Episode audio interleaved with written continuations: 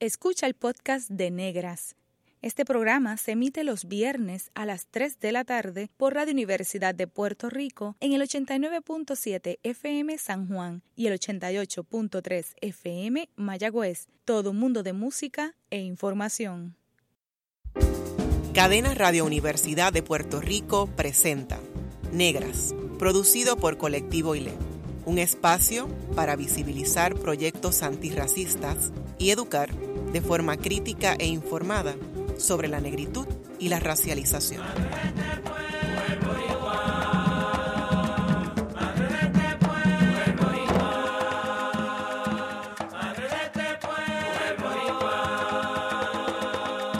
Saludos a toda la radio audiencia que nos escucha a través de cadenas Radio Universidad de Puerto Rico.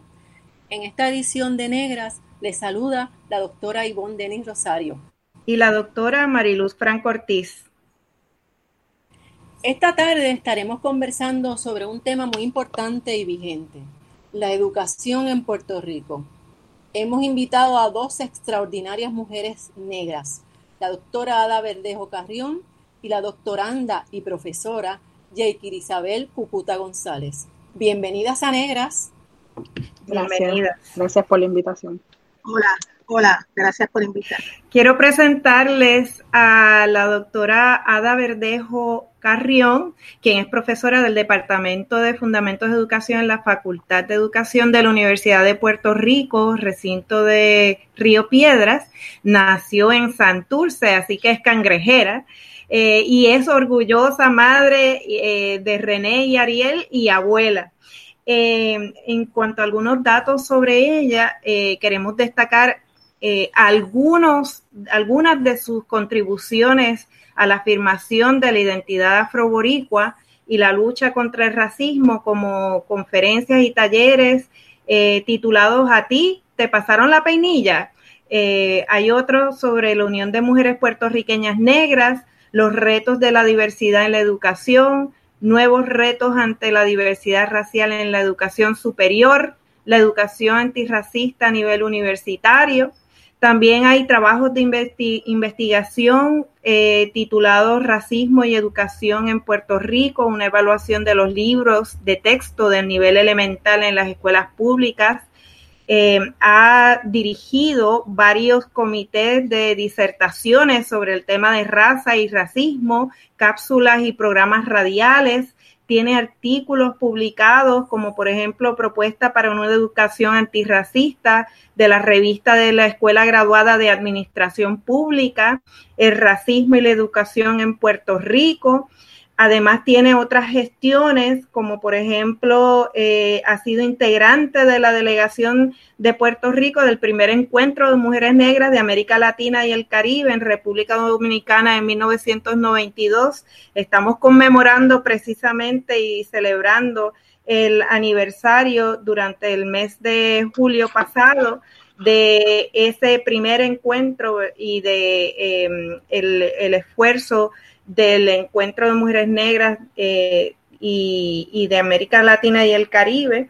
Y además, la doctora Ada Verdejo Carrión ha recibido varios reconocimientos, entre ellos personas que dejan huellas por su defensa de la diversidad e igualdad racial, otorgado por la Asociación de Estudiantes de Psicología de la Universidad Interamericana, recinto de Fajardo, y el premio como afropuertorriqueña distinguida por la Fundación Falud en el 2005.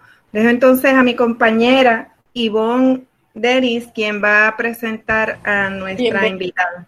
Bienvenida a la doctora Ada Verdejo y gracias por acompañarnos. Eh, quiero presentarles también a Yaikir Isabel Cucuta González, profesora que se desempeña actualmente desde el, 2017 como directora del programa de estudios sociales del Departamento de Educación de Puerto Rico.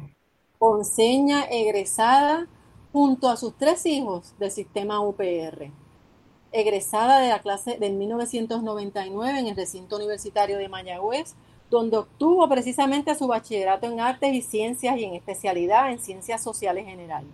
Posee su maestría en educación con especialidad en currículo y enseñanza y una subespecialidad en administración y supervisión. Actualmente es doctoranda de la Facultad de Educación de la Universidad Interamericana de Recinto Metro. Esta apasionada educadora ha laborado 18 años en el Departamento de Educación de Puerto Rico como maestra de estudios sociales, directora de escuela, directora de programa. Ha liderado proyectos innovadores, entre los que se destacan la aplicación de la metodología y el aprendizaje basado en proyectos para la investigación del paisaje natural y los problemas ambientales de Puerto Rico. Y es un proyecto que ha realizado con el RUM, el Currículo de Educación Financiera y el más reciente Thinking Lab. Ambas están comprometidas, tanto la doctora Verdejo como la profesora Cucuta González, con la educación en Puerto Rico desde diferentes espacios y hoy nos honran con su visita a través de las ondas radiales de Radio Universidad. Bienvenidas nuevamente. Muchas gracias por la invitación. Aprovecho entonces para hacerle algunas preguntas puntuales. Pues primero les pregunto, ¿cuál es la percepción que tienen ambas de la educación en Puerto Rico desde sus respectivas experiencias personales? Y me refiero precisamente antes ¿verdad? de ser lo que son hoy, ¿no? Y quiero que sean honestas porque estoy segura que tuvieron decepciones, pero también buenas experiencias que generan esperanza. Cucuta. Bueno, pues buenas tardes a todas y muchas gracias a la radio audiencia por esta invitación. Me siento bien honrada eh, de participar y tener la oportunidad de compartir un poquito las cosas que estamos haciendo en el Departamento de Educación y en el programa estudios sociales. Eh, bueno, pues yo le podría decir de manera muy honesta que mi percepción sobre la educación en Puerto Rico es que a pesar de las limitaciones que los maestros y los estudiantes enfrentan dentro del salón de clase, obtenemos grandes resultados.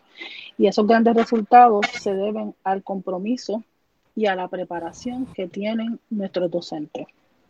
Eh, en mi opinión, la escuela es la unidad principal de, nuestro sistema educativo y mientras haya maestros preparados, comprometidos, que son líderes educativos en sus comunidades, eh, las limitaciones o los retos que enfrentan los maestros en, la sala de clase, pues ellos siempre van a buscar la forma de, lograr el, el objetivo de la educación.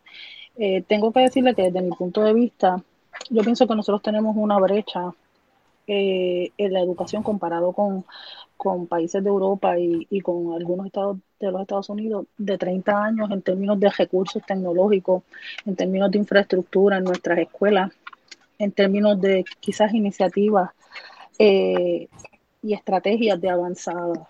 Pero esa, a pesar de esas brechas que, que enfrentamos, eh, los maestros y no puedo olvidar los directores de escuela hacen lo posible porque nuestros estudiantes puedan eh, alcanzar las competencias necesarias para enfrentarse al, al mundo del trabajo y al, y al, mundo universitario cuando les toca. Así que eh, yo me siento siempre muy esperanzada porque veo en, en los maestros ¿verdad? el deseo de, de que sus estudiantes salgan adelante.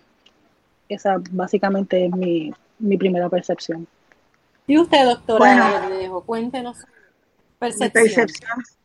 Sobre la educación en Puerto Rico siempre ha sido, yo creo que bastante positiva.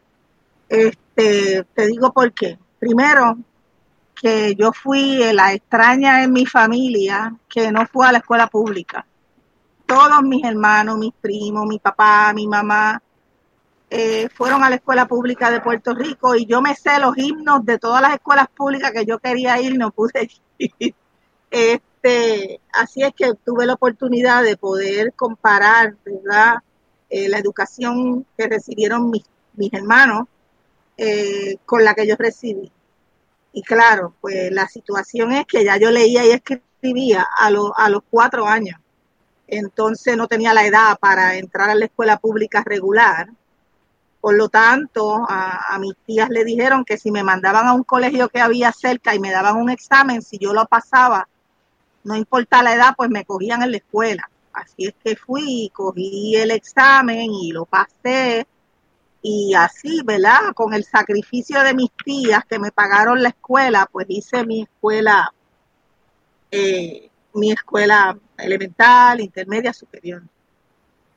Pero entonces, pues, tuve la experiencia de, de, de, mis hermanos, de mi hermano, eh, de mi madre, de mi padre y de mis familiares, que eran todos egresados de la escuela pública. Así es que mi visión de la escuela pública es una visión muy particular, primero porque toda la vida yo, esa ha sido mi profesión, yo nunca me he interesado ser otra cosa que no sea maestra.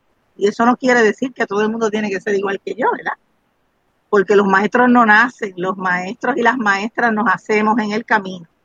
Este, pero ha sido una visión positiva en el sentido de que históricamente la escuela pública en Puerto Rico ha tenido los mejores y las mejores maestras.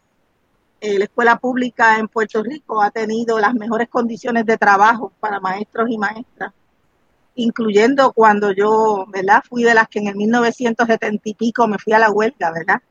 Eh, para luchar por nuestros derechos. Pero la escuela pública siempre ha tenido una visión de apertura que yo no creo que, que haya sido negativa, al contrario, ha sido positiva. Y siempre he sido, estoy esperanzada en que en, en la mejoría del sistema. Así es que eso es lo que te podría decir de cómo veo la educación pública y la educación en Puerto Rico y su futuro. Excelente. Entonces, podríamos partir de que esa experiencia fue fundamental para que llegaran al lugar donde están hoy día, ¿verdad? Y siguiendo esa misma línea, me gustaría que, que Ada continuara abordando un poco sobre qué representa ser una mujer negra en un espacio donde se dificulta a los afrodescendientes, a las afrodescendientes ejercer posiciones de liderazgo y poder. O sea, ¿cómo, cómo las ven ustedes? Eh, ¿Cómo las ven sus pares? Las mujeres que no son negras.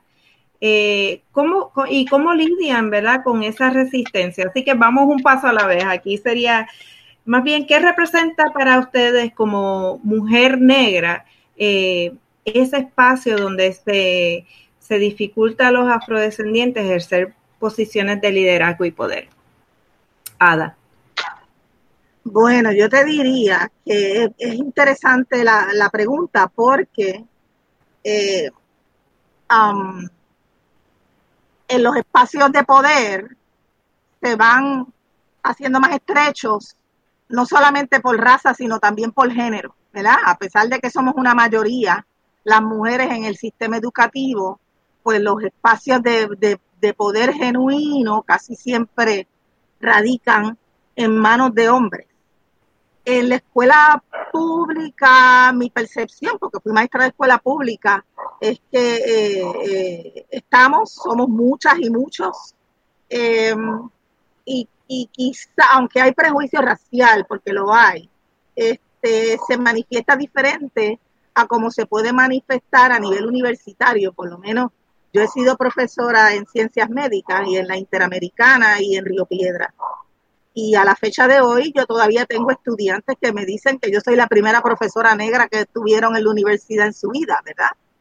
Este, porque en la Universidad de Puerto Rico pues tenemos una mezcla interesante, ¿verdad? De, de racismo con clasismo que es eh, distinta. Eh, pero aún así, ¿verdad? Eso no significa que una vez tú tengas acceso, ¿verdad? Porque la cuestión es tener el acceso, ¿verdad? Para llegar, ¿verdad? Que una vez dentro del sistema, ¿verdad? Si tú cumples con los requisitos para tus ascensos, para tu permanencia y para y cumples, ¿verdad? Con tu trabajo en, en labor, servicio y docencia, que, no ocupes unas posiciones, pero las posiciones de decano, decana, eh, eh, van escaseando. Eso no quiere decir que no haya habido decanos y decanas mujeres negras, ¿verdad? Como por ejemplo Violina Falú, que fue decana, la doctora Falú en administración de empresas hace cuántos años, 30 años, ¿verdad? O el doctor Hermenegildo Ortiz, o el doctor, o sea, ha habido unas gentes en posiciones de poder escasas, pero los hay. Así es que ahí entran en juego quizá otra, otras variables. Pero bueno, con eso Interesante porque eh, aún así son ciertos nombres específicos, ¿verdad? Que uno podría destacar, o sea, que viene siendo en ese sentido una excepción o a, la, a la regla, a lo que se suele dar. Así que interesante. Y en ese sentido, si la profesora Sheikir Isabel eh, Cucuta también puede responder a esa pregunta. ¿Qué representa ser una mujer negra en este espacio? Bueno, eh, en alguna ocasión leí que las mujeres negras nos toca ser el, doblemente fuertes, el doblemente destacadas, ¿verdad? Que, que los demás profesionales, porque tenemos que, que de alguna forma u otra, ¿verdad? Este, demostrar que realmente somos, eh, ¿cómo le digo? Que, que, hacemos lo, que hacemos las cosas sobre, de forma sobresaliente. Eh, yo no, fíjese, mientras estuve en la posición de, maestra por más de 14 años, nunca sentí que existiera una diferencia entre ninguno de mis compañeros y yo, ni por género, ni, ni por raza. Y es entonces cuando, cuando haciendo la posición de directora de escuela, que, que vemos, ¿verdad?, cómo culturalmente en Puerto Rico eh, las cosas se dificultan y, y tenemos entonces que por unas u otras razones eh, de empezar a demostrar verdad eh, que, hacemos los trabajos mucho ¿verdad? mejores en, o en, ocasión o nos toca ser más fuertes de carácter o nos toca estar siempre presentes o ser siempre las primeras para que no nos dejen atrás. Eh, y estando en, en el nivel central pues mire yo creo que nos toca hacer, mi conclusión sería que nos toca hacer, nos toca ser fuertes, nos toca hacer eh, siempre estar en la, eh, ¿cómo decir? Ir, dos o tres pasos hacia adelante eh, y sobresalir quizás mucho más que a, cualquier mujer normal. Tenemos que esforzarnos por, por ser mucho más sobresalientes para, para poder alcanzar de las posiciones. Esa ha sido mi percepción.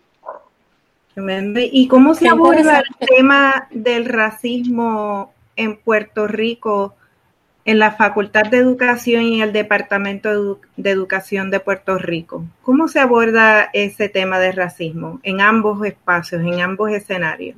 Yo quería aclarar antes de ir a ese tema que las manifestaciones del racismo pueden, mi experiencia puede, porque yo fui maestra de escuela pública, ¿verdad? Eh, es diferente cuando se trata de maestros, cuando se trata de estudiantes, ¿verdad? No es que no haya racismo, sí lo hay, ¿verdad? Ya hemos sabido.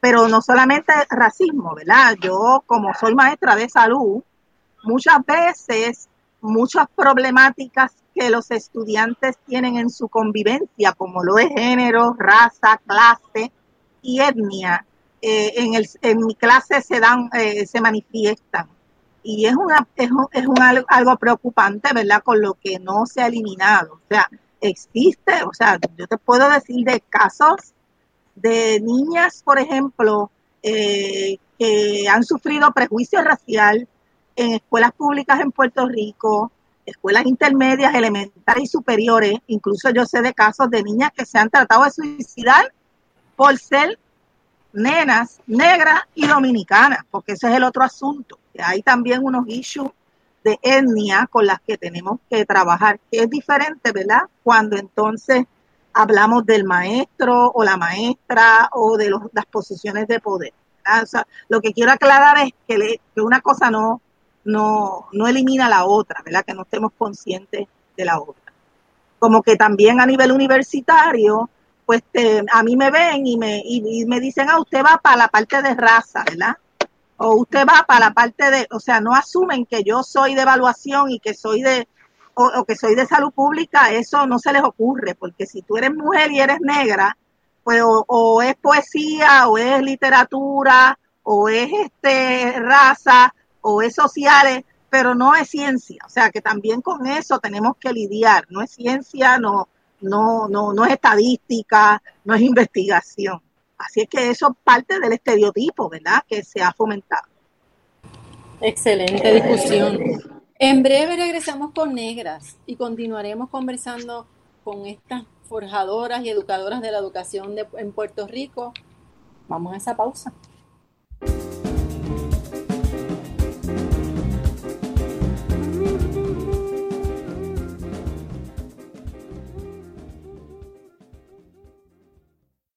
Está escuchando el podcast de Negras. Este programa se emite los viernes a las 3 de la tarde por Radio Universidad de Puerto Rico en el 89.7 FM San Juan y el 88.3 FM Mayagüez. Todo mundo de música e información.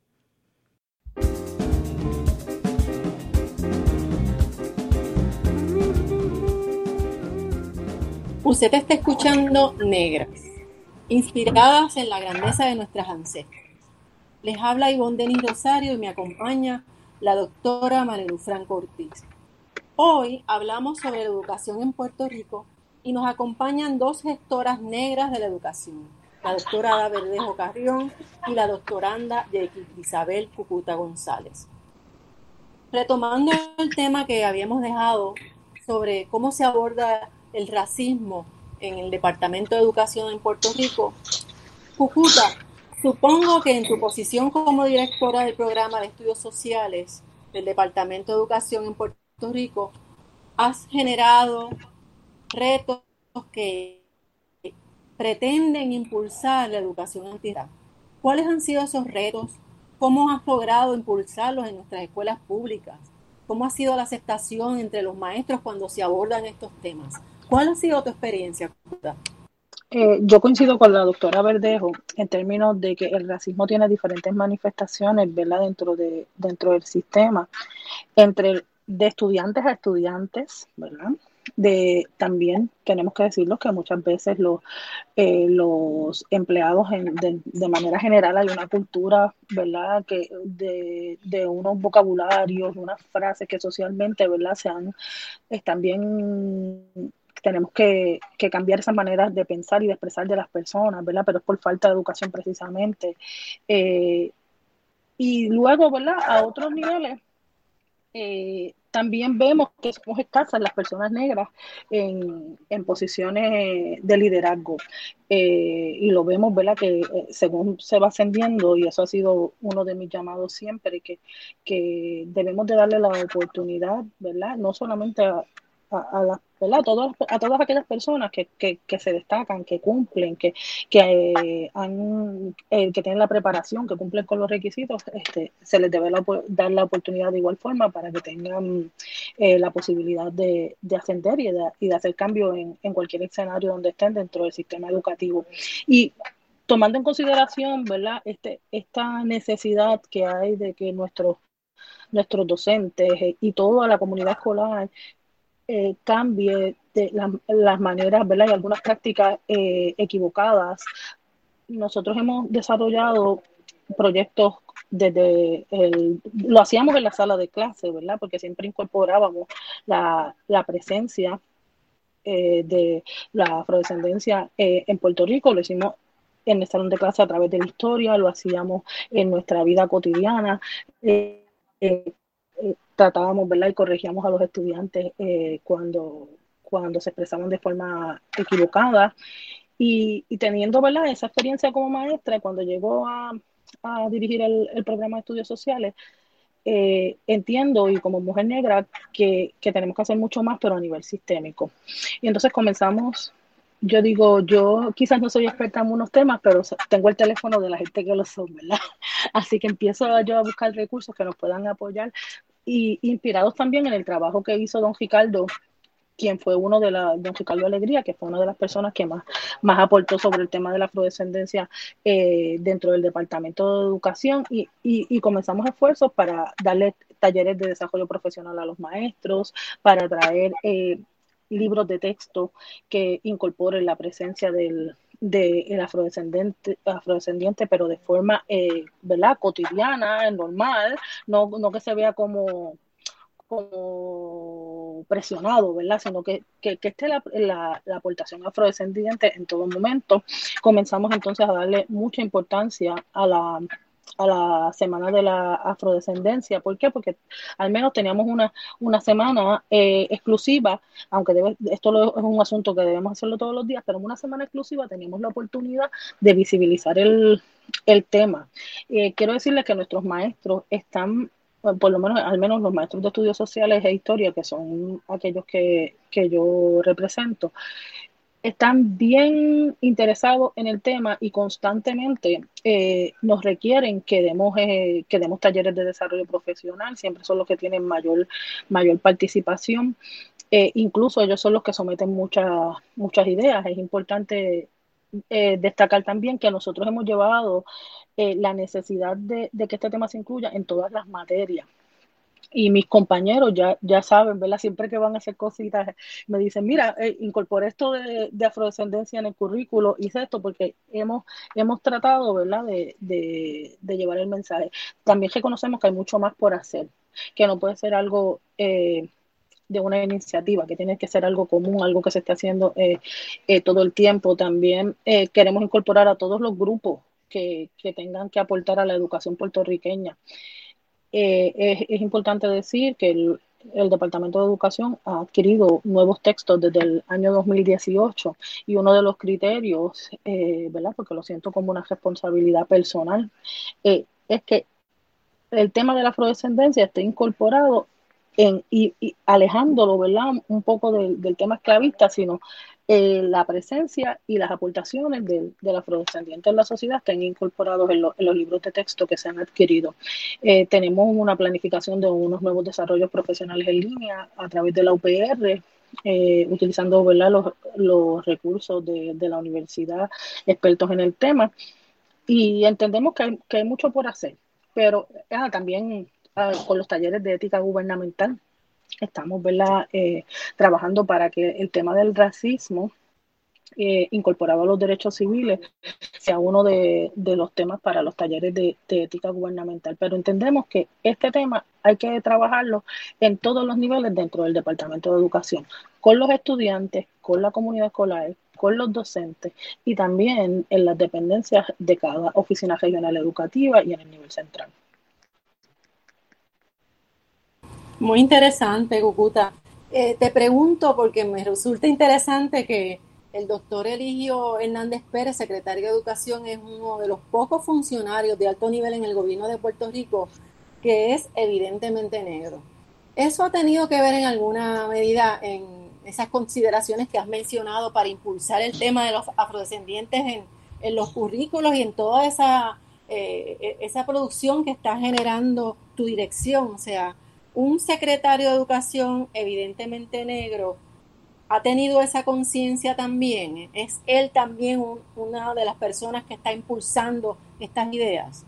Pues yo tengo que decirle que el secretario ha tenido un compromiso con todos los temas de afrodescendencia, del respeto también por los derechos civiles, eh, en todos los temas que tienen que ver con ayuda al estudiante y con el aspecto socioemocional porque el secretario de Educación también es maestro de salud, como la doctora Verdejo, ¿verdad? Y al él ser salubrista, él está bien interesado en el, en, en que el estudiante se debe trabajar de forma este, integral, ¿verdad? En, sus aspectos socioemocionales, porque entendemos que un estudiante que está saludablemente en el aspecto socioemocional, pues va a poder entonces desempeñarse bien en el académico. Así que sí, hemos contado con el apoyo del, doctor Eligio Hernández desde el primer momento, cuando era secretario asociado y ahora que ocupa la posición de secretario. Jucuta, eh, habías mencionado que ah, ejerciste como maestra en el sistema público. Y pienso, ¿tuviste alguna experiencia con niños jóvenes negros que, fueran acosados, discriminados, precisamente por ser negros? Porque todos recordamos lo que le pasó, ¿verdad?, a, Alma y cómo fue procesada criminalmente. Y estoy segura, y mis compañeras también coinciden, que ese no puede ser el único caso que exista, ¿verdad?, de, racismo, ¿verdad?, dentro de nuestras escuelas en Puerto Rico te sucedió, tuviste casos similares, ¿cómo manejabas esas situaciones? Esas luchas, ¿verdad? Eh, donde los niños negros o niñas eran eh, evidentemente discriminados, tú como mujer negra, ¿verdad? ¿Cómo, ¿Cómo entendías en esa situación en el salón de clase? Pues mire, yo siempre le manifesté a mis estudiantes eh, y en donde quiera que voy mi orgullo por, por mi raza, por lo que yo soy, por mi herencia. Y he tratado, ¿verdad?, de ser ese, ese modelo donde en cada lugar que voy, de presentarme tal como soy y del orgullo que siento de lo que soy. Yo creo que eso me impresiona mucho a, a los estudiantes y a mí me preocupa mucho nuestros funcionarios, más que porque si los funcionarios están bien orientados sobre cuáles son las formas en que deben de trabajar todas las situaciones desde el inicio, cuáles son los, las, las frases que se deben de evitar o que se deben sustituir eh, dentro del, ¿verdad? De, de, nuestras escuelas, nosotros podemos evitar muchas situaciones de racismo y de discriminación que surgen. Así que yo, yo creo y que, que debemos seguir enfatizando en el desarrollo profesional y la orientación a los funcionarios de todos, de todos los niveles, porque en ocasiones las personas utilizan frases peyorativas, eh, eh, formas en que se refieren a, a, nuestro, a nuestros niños, tampoco, también escuchan a los niños entre ellos, ¿verdad? Que, que, que pueden hacer frases de acoso y no toman las acciones debidas ni hacen, ¿verdad? Las debidas correcciones a tiempo. Y entonces en ocasiones estas situaciones se vuelven en bolas de nieve que van creciendo, pero es porque en el momento en que había que solucionarlas y atajarlas, nadie tuvo, ¿verdad? Esta, esta iniciativa de, de, de trabajarla. Así que eh, yo directamente no recuerdo haber tenido ninguna situación así, pero yo fui directora en escuelas en comunidades bien, ¿verdad? De mucha necesidad. Y siempre procuré que todos los niños tuvieran la igualdad eh, en, en, la participación en las actividades, en las excursiones, en los certámenes. ¿Por qué? Porque así le estábamos dando herramientas a los niños negros, a los niños de, de, bajo, de bajos recursos económicos, a los niños que quizás no tenían un apoyo familiar, ¿verdad? De que, de que pudieran alcanzar la meta y de, y de que pudieran participar. Y pienso que en algunas ocasiones lo logré, aunque tenemos, que, tenemos todavía mucho por hacer. Excelente, sí. Ahora que hablamos sobre esas poblaciones vulnerables y eh, niños de, de, escasos recursos, eh, le pregunto a ambas, ¿verdad? Eh, especialmente a Cucuta, que estamos hablando sobre escuelas públicas, ¿qué piensan de este regreso a clase, ¿verdad? Luego de una pandemia y la educación a distancia. ¿Creen que la educación a distancia proveerá a los estudiantes universitarios y a los estudiantes de las escuelas públicas competencias necesarias para pasar a otro nivel de aprendizaje? Porque hay muchos retos y hay muchos desafíos, ¿verdad?, que enfrentar y especialmente eh, esas, esos estudiantes o, eh, o, esos jóvenes que no tienen los recursos, cómo, cómo la educación a distancia genuinamente los va a ayudar para sus procesos de aprendizaje. ¿Qué, qué está haciendo el Departamento de Educación en relación a esa situación? Bueno, pues es importante señalar que estamos viviendo una crisis sin precedentes. ¿verdad? Una crisis que está afectando al mundo entero y que cuando hacemos una eh, un examen de cuál puede ser la mejor alternativa para solucionar esta situación, pues todas de una forma u otra no, no, ¿verdad? no satisfacen al 100% de las personas y en todas de una forma u otra siempre va a haber unas limitaciones. No obstante, pues la prioridad del Departamento de Educación en este momento es la seguridad y el, preservar la salud de nuestros niños y de nuestros empleados. Y dado los aumentos que han, ¿verdad? que se están dando del COVID-19, pues el secretario entendió, junto con la gobernadora de Puerto Rico, que, que, la forma más segura es mantener a los estudiantes en sus casas. Esto sí también nos trae unas preocupaciones porque pues entendemos que en, en ocasiones los padres no tienen eh, ¿verdad? La, la, las competencias para apoyar a sus estudiantes, en, los, a, a, sus hijos en los estudios. Eh, que a lo mejor no tienen el tiempo. También sabemos de situaciones que ocurren en los hogares que muchas veces la presencia en la escuela es la que las evita. Así que, y el seguimiento de los maestros y los profesionales que están en, las escuelas. Así que ciertamente, eh, el, nada más el que nuestros estudiantes permanezcan en sus hogares, pues eh, representa también un reto para el Departamento de Educación, pero el Departamento de Educación en vías de garantizar el derecho a la educación de nuestros niños. Eh, pensó en varias alternativas, en varias alternativas que se puedan, eh, donde se puedan atender la diversidad de situaciones socioeconómicas y de nuestros estudiantes y, y de eh, accesos que ellos tengan. Nosotros estamos trabajando, que fue eh, una petición del secretario, los directores académicos estamos trabajando en unos módulos didácticos Estos módulos didácticos, a diferencia de los módulos que tuvieron, ¿verdad? Este, eh, muchas críticas eh, de los que se dieron durante el periodo de los sismos, estos módulos didácticos han sido diseñados por maestros. En el caso del programa de estudios sociales, más de 22 maestros participaron en la redacción de módulos didácticos desde cuarto año, desde cuarto grado hasta el duodécimo grado y, y las electivas del, del grado 12 ellos, los maestros en su tiempo libre, ¿verdad? Y en sus vacaciones trabajaron estas lecciones. Tenemos lecciones para este todo el semestre escolar. Tienen assessment también. Estas lecciones están eh, en secuencia con el currículo.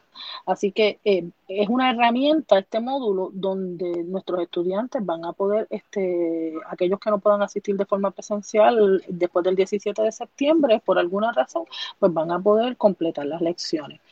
Ciertamente, eh, la educación a distancia como la educación presencial también, ¿verdad? No, no, en ocasiones nuestros estudiantes no, no alcanzan todas las, competencias que se necesitan para, para el grado, pero estamos, eh, estamos haciendo todo el esfuerzo para que el estudiante tenga el apoyo de sus maestros eh, a pesar de, de, este proceso. Yo quiero resaltar que durante el periodo de los sismos y luego de cuando al comenzar la pandemia, nuestros maestros de forma eh, natural, de forma orgánica, por el compromiso que sienten con la educación de Puerto Rico, ellos adaptaron sus espacios, utilizaron sus recursos y, e hicieron lo mejor posible por alcanzar a cada uno de sus, de, de sus niños. Eh, en este momento, pues el Departamento de Educación ha hecho una compra eh, millonaria de dispositivos electrónicos para que cada uno de nuestros estudiantes pueda tener acceso a, estos dispositivos. Dentro de estos dispositivos van a estar, eh, se van a poder descargar los módulos didácticos que los estudiantes van a poder completar desde, desde sus hogares. Yo quiero decirles que a pesar de esta crisis, si usted me pregunta qué beneficios podemos, podemos sacar de, dentro de esta situación, pues yo puedo decir que adelantamos un paso de la educación a, distancia, que es el futuro, ¿verdad? Eh, dentro del Departamento de Educación, que capacitamos a nuestros maestros de forma, pues por decirlo, rápida, para que ellos pudieran estar preparados para enfrentar este, este proceso. Además de los módulos didácticos, también van a haber los cursos a distancia para las materias eh, básicas, para que los estudiantes de escuela superior puedan tomar sus cursos también. Eh, también eh, los maestros van a estar eh, de forma presencial en las escuelas, así que ellos van a poder utilizar los recursos que tiene la escuela, el Internet, que se está fortaleciendo el, ancho de banda para que ellos puedan tener comunicación con sus estudiantes y paulatinamente, después del 17 de septiembre, según las condiciones ¿verdad? y las cifras del COVID eh, lo permitan, pues los estudiantes se van a ir incorporando eh, a, a, sus escuelas en grupos pequeños. Quiero decirle que el Departamento de Educación estableció un manual de protocolos. En ese manual de protocolos establece cuáles son todos los escenarios posibles eh, para que se puedan tomar en consideración y haya un plan para cada uno de ellos. Pero ciertamente es una situación difícil pero estamos, estamos todos comprometidos en, tomar las mejores medidas para que nuestros estudiantes puedan alcanzar el éxito en este año escolar. Me parece, escuchándola, que es un reto monumental. Eh, tratar de incorporar la tecnología eh, en nuestros espacios de escuelas públicas con maestros, eh, prepararlos, preparar a los, a los niños es, es un detalle que, ha expresado que me parece importante que conozcamos porque a veces ¿verdad? no sabemos las interioridades de todo el esfuerzo que se hace y quiero eh, comentar un poco como decía la doctora Ada Verdejo hace un rato que ella pensaba y estaba esperanzada de la escuela pública, ¿verdad? Y uno debería de considerar ver eh, todos esos esfuerzos como algo que al fin y al cabo eh, nos van a beneficiar a todos. Eh, al regreso de la pausa conversaremos precisamente con la doctora Ada Verdejo Carrión, quien nos hablará de su experiencia como catedrática aquí en la Universidad de Puerto Rico, en la Facultad de Educación, y las cualidades que hacen falta para ser un educador antirracista. Ya volvemos en negras.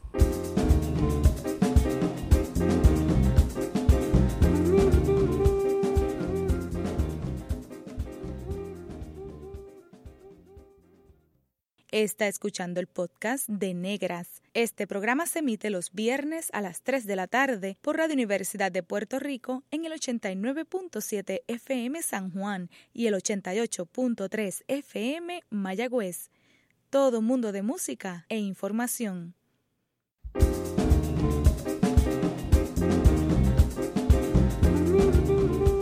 Gracias por su sintonía. Les habla Mariluz Franco Ortiz hoy en Negras. Hemos conversado con la doctora Ada Verdejo Carrión y la doctoranda Sheikri Isabel Cucuta González, ambas educadoras. Eh, y definitivamente es un tema complejo, ¿verdad? El que hemos abordado en, la tarde de hoy. Eh, Ada, quisiéramos que nos abordes, que puedas abordar un poco eh, desde una óptica más general ¿Cómo se perfila el reclutamiento de estudiantes que aspiran a ser maestros y maestras a raíz del momento en que vivimos, en el que cada vez son menos los estudiantes en el sistema de educación público y privado? ¿Crees que sigue siendo atractiva la educación para los que entran a la universidad? Bueno, este, esa es una pregunta que te voy a contestar. Eh, enseguida que comente un chispitito de lo que habló la compañera eh, sobre la educación, los cambios que ha debido caber a, raíz de, la situación de la pandemia que estamos enfrentando. Eh, Seguro. Si me lo permite. En primer lugar, una de las cosas que a mí me preocupan y a otros igual que a mí es que no estamos haciendo educación a distancia. Yo creo que es un flaco servicio de la educación a distancia a lo que estamos haciendo. Lo que estamos haciendo es ajustando los métodos presenciales, auxiliándolos con una, eh, unos métodos en línea, auxiliándolos con, con unas estrategias remotas, pero eh, y eso ha implicado que hemos tenido que hacer una serie de ajustes porque ninguno de los cursos estaba diseñado como un curso a distancia. Este, eh, eso ha implicado pues un sacrificio, como bien dice la compañera, de todos los maestros y maestras, eh, maestros y maestras y profesores y profesoras que han tenido que comprar computadoras, aumentar la cantidad de dinero que pagan de internet, este, y sufrir situaciones por el acceso. Yo estoy en, en un comité que estamos evaluando lo que ha pasado en nuestro recinto en estos tres meses en relación a eso. Y una de las cosas que aprendimos o que he escuchado, ¿verdad?, que han hecho en otros países en América Latina, es aprovecharse del uso. Si, hay una televisora que se supone que es del pueblo de Puerto Rico, ¿verdad? Y hay un radio que es del pueblo de Puerto Rico, aprovechar esas dos tecnologías para insertarlas más y lo otro es el teléfono. Hay teléfonos inteligentes y tabletas inteligentes que son más accesibles a los estudiantes, ¿verdad? Este, así es que, pues, eh, hay que inventarse y dentro de eso, con un plan que, que tenga un tiempo fijo. Yo creo que la incertidumbre es lo peor que nos puede pasar. Y que nos dicen que van a estar, vamos a estar así hasta septiembre, no que sea hasta octubre, no que sea mira, vamos a determinar si es un semestre, pues es un semestre. Si son tres meses, son tres meses. Pero eso nos ayuda, ¿verdad?, a, trabajar y organizarnos mejor. Bueno, eso con relación a ese tema. Con relación a la pregunta que me haces de, la profesión del magisterio, yo creo que como cualquier otra profesión, este, eh, hay dos formas, ¿verdad? Hay quien desde pequeño dice yo voy a ser maestro y hay quien por el camino de la vida se hace especialista en cualquier otra rama del saber y entiende que debe comunicar y que debe compartir esos saberes con siendo maestro, ¿verdad? Así es que los maestros nos hacemos en el camino. Eh, es una profesión que siempre va a existir. Cuán atractiva o cuán poco atractiva eh, eso para mí como que es debatible porque, bueno, este, es como pensar que una enfermera, porque quiere ser enfermera, no, no va a ser enfermera porque tiene que trabajar turno, ¿verdad? O, no va a ser, como toda profesión tiene sus pros y sus contras, sus áreas eh, de agrado, sus áreas que hay que mejorar. Este, pero ciertamente debemos aprovechar para reforzar la vocación, ¿verdad? Eh, la vocación magisterial es algo que es importantísimo si queremos lograr unas cosas importantes y esenciales en nuestros estudiantes. Eh, que hay menos población en Puerto Rico, pues eso se sabía, pues eso se sabía. La demografía nos decía que la pirámide poblacional ya no era una pirámide, ¿verdad? Y que ya la base de los niños y niñas de pequeña edad se iba a ir reduciendo, ¿verdad? Así es que, al contrario, ese, ese, eso hay que aprovecharlo para bajar la cantidad de estudiantes por salón, ¿verdad? Para, para aumentar la calidad de los servicios que se den. Así es que yo no creo que, que sea que desaliente, ¿verdad? la profesión magisterial, como pues no desalienta el ser médico o médica o enfermera, porque hay COVID, ahora yo no voy a ser enfermera porque me voy a contagiar. ¿no? Esa, esa es cuestión de, de cómo hemos visualizado la profesión, ¿verdad? Y cómo hemos trabajado nosotros para que eso sea así. Sí, que sin lugar a dudas cada profesión conlleva unos sacrificios y además de la vocación, del amor que uno le pueda tener a la, a la profesión, ciertamente pues hay eh, unas concesiones que, que cada cual tiene que hacer, pero la educación definitivamente es clave para echar hacia adelante nuestro país en nuestro país y además de, la parte, em, digamos, eh, de la vocación, podríamos hablar de qué cantidad, es posible medir la cantidad de estudiantes afrodescendientes que, o, negros y negras que aspiran a ser maestros. Y además existe dentro del currículo de la Facultad de Educación, Educación Antirracista. Nos interesa combinar ambas preguntas en términos de cantidad y en términos de del currículo que es tan importante aborda el tema antirracista? ¿Podríamos decir eso? Bueno, yo este, estoy ¿verdad? confrontándome y, y, analizando y trabajando el tema de educación antirracista en la Facultad de Educación desde mucho antes de yo trabajar en la Facultad de Educación. Yo no puedo dejar de mencionar el trabajo del doctor Ángel Luis Ortiz, que a través de los años eh, trabajó ese tema. No puedo dejar de, abandonar el trabajo de, del doctor Wilfredo Miranda, ¿verdad? Que fue el primero que escribió un libro que se llamaba Racismo de Educación en Puerto Rico y que hizo unos análisis de los libros de texto, etcétera. Todo lo que se hizo sobre que hicieron las compañeras Isa Alegría, eh, y no quisiera ¿verdad? dejar los nombres de gente, ¿verdad? Isabel Picó, donde se habló de textos y, estrategias de educación libre de prejuicio racial y libre de prejuicio sexual. O sea que a través de los años sí hay, hay unos cursos y sí hay unos contenidos, ¿verdad? Por lo menos en la, en la, formación de un maestro o una maestra, los cursos de fundamentos, que son fundamentos sociales, filosofía educativa, psicología educativa, el tema de, de identidad racial cruza a través de esos cursos. A la hora de decirte si puedo contar cuántos estudiantes negros tengo en el salón de clases, pues yo parto de la premisa de que todo el mundo es afrodescendiente y que no importa el tono de la piel, ¿verdad? Yo no sé cómo es tu abuela, yo no sé cómo es tu mamá, y aunque tú tengas un tono de piel más clara o más oscuro o aparentemente blanca, tú puedes considerarte a sí mismo afrodescendiente. Eh, así es que eh, yo parto la premisa de que todos y todas somos afrodescendientes. Pero esa, esa conciencia y esa identidad, yo entiendo que debe ser más que una moda, ¿verdad? Es como cuando yo, tú andas las mujeres con los turbantes por ahí, qué bonito, pero es que eso no es una moda, ¿verdad? Eso representa una cultura y eso lleva un mensaje, ¿verdad? Este, pues lo mismo pasa con, con la educación antirracista dentro de la facultad nuestra, que preparamos maestros y maestras, que es esencial, pero también en estudios generales, por ejemplo, cual, cual, cualquiera de ustedes que se ponga a pensar, ¿cuál fue la primera clase que tú oíste de nivel universitario que te rompió los esquemas? Pues ciencias sociales básicas, ¿entiendes?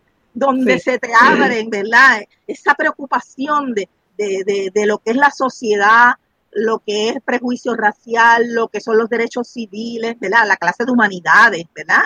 Este, así es que dentro de la universidad siempre ha habido, de una manera u otra, unos esfuerzos por la educación antirracista, pero hay que organizarlos más, eh, hay que trabajarlos mejor, hay que llevarlos a, a concretarlos, ¿verdad? De una forma que no sea pues porque mataron a Floyd, ¿verdad? O porque ahora todo el mundo quiere hablar del tema, porque es algo que no debe ser moda. Debe ser parte de, nuestra hechura, ¿verdad? Parte de, nuestro currículo transversal, porque la Universidad del Estado, que es la universidad pública, es parte del sistema público que va desde K y Kinder en el Departamento de Educación hasta la universidad. Definitivamente es bien importante reconocer, valorar que ha habido un trabajo, una trayectoria que está ahí y que todavía pues queda el trabajo de seguir sistematizando esta información para que esté asequible a nuestro estudiantado y facultad para el currículum universitario, incluso de educación, ¿verdad? A nivel eh, primario y, secundario, ambos niveles. Cucuta, ¿quiere hacer unos comentarios al respecto? Sí, eh, yo quería comentar que en, el Departamento de Educación durante todo este verano hemos estado realizando en alianza con WIPR eh, un proyecto que se titula Desde Casa Aprendo.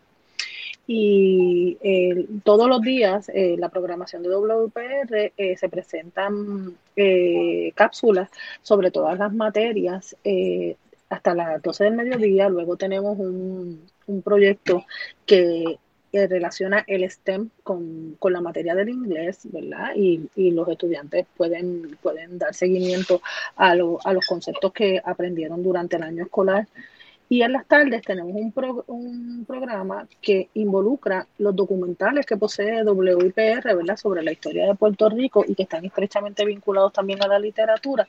Eh, y estamos utilizándolo como una herramienta para reforzar el, ¿verdad? el tiempo perdido durante el, semestre pasado. Y este proyecto va a continuar durante todo el año escolar.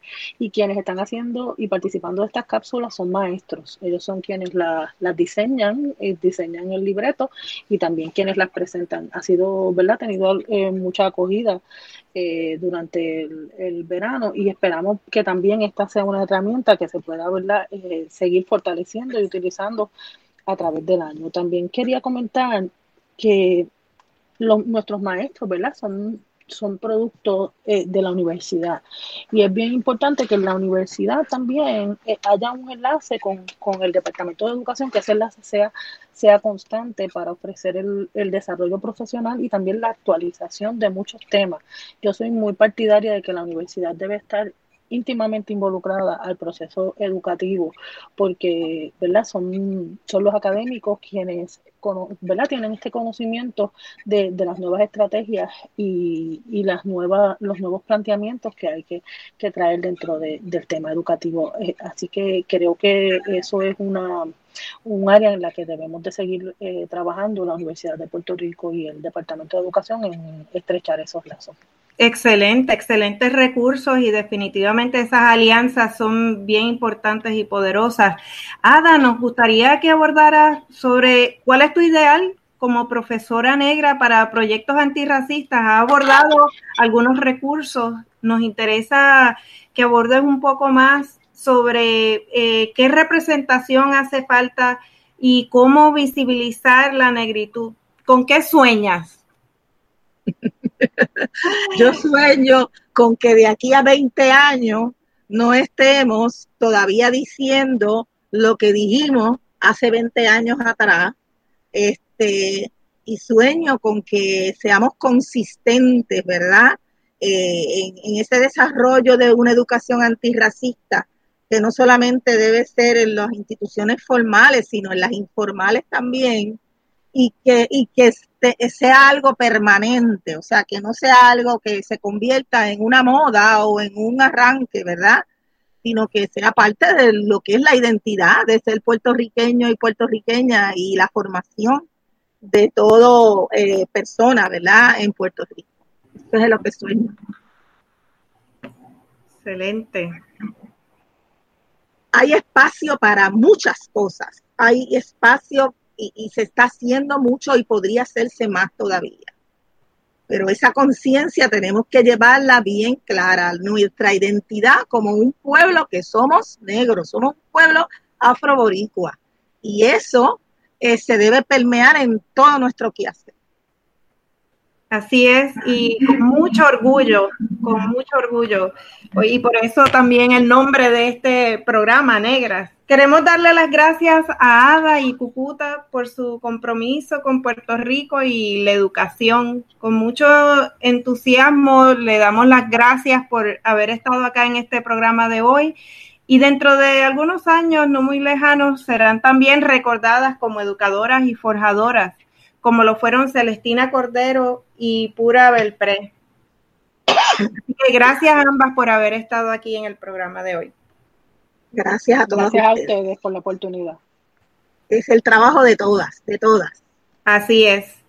Así es. Muchas gracias por haber estado con nosotros. Agradecemos a Isa Santos por acompañarnos como técnico en esta edición de Negras. Y no olviden sintonizar Negras el próximo viernes a las 3 de la tarde. Feliz viernes a todos. Cadena Radio Universidad de Puerto Rico y Colectivo ILE presentaron Negras, asumiendo nuestro justo lugar como forjadoras de cambio.